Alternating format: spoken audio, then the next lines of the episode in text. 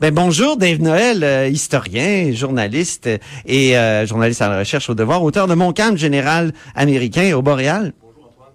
Oh, le micro, pardon. Oui, bon. Toujours mieux avec un micro ouvert. Bonjour, comment ça va? Bonjour Antoine. Oui, chaque semaine, Dave nous souligne quelques chiffres souvent pas ronds de l'histoire des anniversaires un peu euh, oubliés. Euh, parfois, on s'en souvient, mais Dave nous remet les pendules à l'heure. Il y a 35 ans, qu'est-ce qui est arrivé? Oui, un souvenir euh, très triste. donc, c'est le 8 mai 1984, euh, l'attentat euh, du caporal Lortie contre le Parlement. Euh, donc, des images qui sont restées gravées. Euh, caporal Lortie, c'était un, un, jeune homme de 25 ans qui travaillait à une base militaire en Ontario, qui était responsable de, de des munitions d'une base militaire. Donc, il avait accès à beaucoup d'armes et tout ça. Et puis lui, il, il se sentait brimé par le Parti québécois, qui c'est un peu complexe à, à ses motivations, mais donc il a, il a, pris d'assaut le, le, Parlement en entrant par la porte du lieutenant-gouverneur du côté de la Grande Allée. Oui. Et puis il a, en fait, il venait au, au Parlement pour euh, éliminer le Parti québécois. Et il s'est présenté pour la période de questions de 10 heures, mais euh, cette journée-là, la période de questions était à 14 heures. Okay. Et puis c'était, euh, à ce moment-là, à 10 heures, c'était la, la, la, commission des institutions qui recevait le, les membres du directeur général des élections. Donc il est arrivé là après avoir euh, tiré sur trois personnes qui sont décédées. Et il y a eu 13 blessés aussi. Et puis en arrivant au Salon Bleu, ben, il s'est rendu compte qu'il s'était trompé d'heure.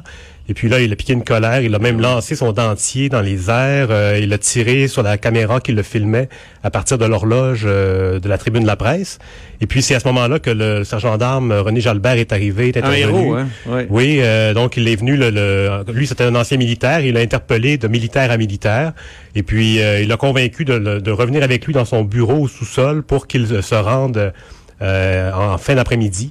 Euh, donc, en, en, rendant ses armes, tout ça. Moi, il y a, 30, il y a 35 ans, j'étais euh, étudiant au petit séminaire de Québec, donc mm -hmm. dans le Vieux-Québec. On entend loin. dire qu'il y a quelque chose qui se passe au Parlement.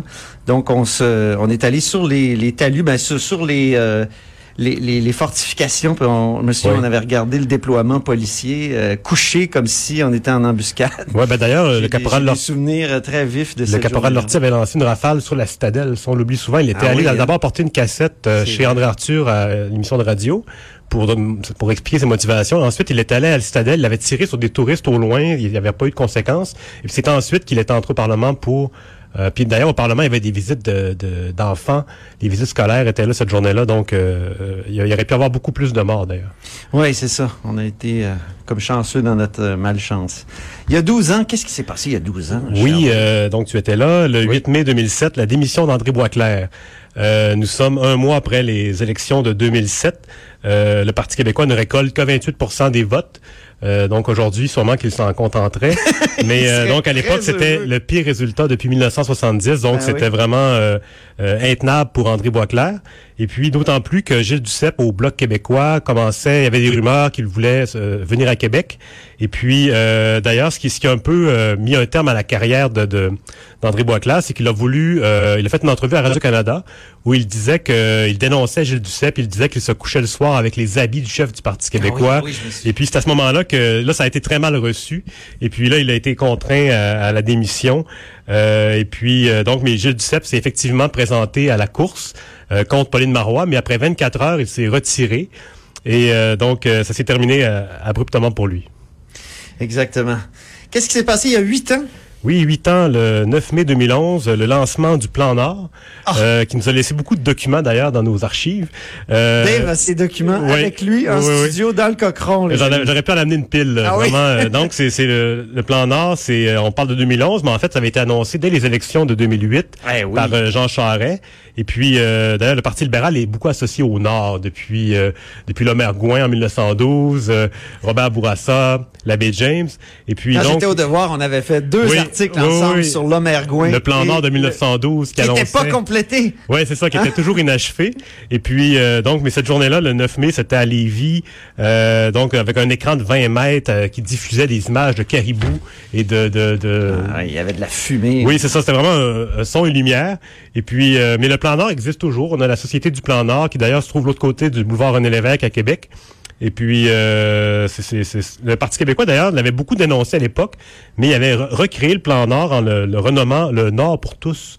Donc, euh, et puis, euh, mais il a vraiment toujours survécu. Mais le plan Nord, en gros, c'était des beaucoup des projets d'investissement immobilier, pas immobilier, mais dans les des prises de, de, de, contrôle dans des, des minières ou des prolongements de routes. Essentiellement, ça a été ça pour qui a été fait. On a vu, on a vu que ça a été catastrophique dans le cas de la, de la mine Stornoway, hein, qui, ça, en fait, sur le bord de la faillite. C'est un plan Nord qui évolué avec le prix des métaux qui a, chuté. Et puis, ce qui, semblait vraiment euh, sur le point de se produire en 2011, c'est un peu, ne s'est pas avéré complètement. Donc, il y avait trois date aujourd'hui, 8 mai 1984, l'attaque du Parlement par le caporal Lortie. Le 8 mai 2007, démission d'André Boisclair. Et le 9 mai 2011, lancement du Plan d'or. Ben, merci beaucoup, Dave Noël. Merci, Antoine. Euh, oui, merci d'être venu. Euh, donc, euh, ben, c'est tout pour nous à La Haut sur la Colline aujourd'hui. Merci beaucoup d'avoir été à l'écoute. Merci à l'équipe. Joanny Henry à la mise en onde, Véronique Morin et Alexandre Moranville à la recherche. Évidemment, vous pouvez réécouter là, toute l'émission ou des parties de celle-ci sur toutes nos plateformes. N'hésitez surtout pas à les partager sur vos médias sociaux. Et euh, évidemment, je vous, euh, je vous dis de rester à, à l'écoute de Cube parce que Sophie Durocher suit avec On n'est pas obligé d'être d'accord. Alors, à demain tout le monde.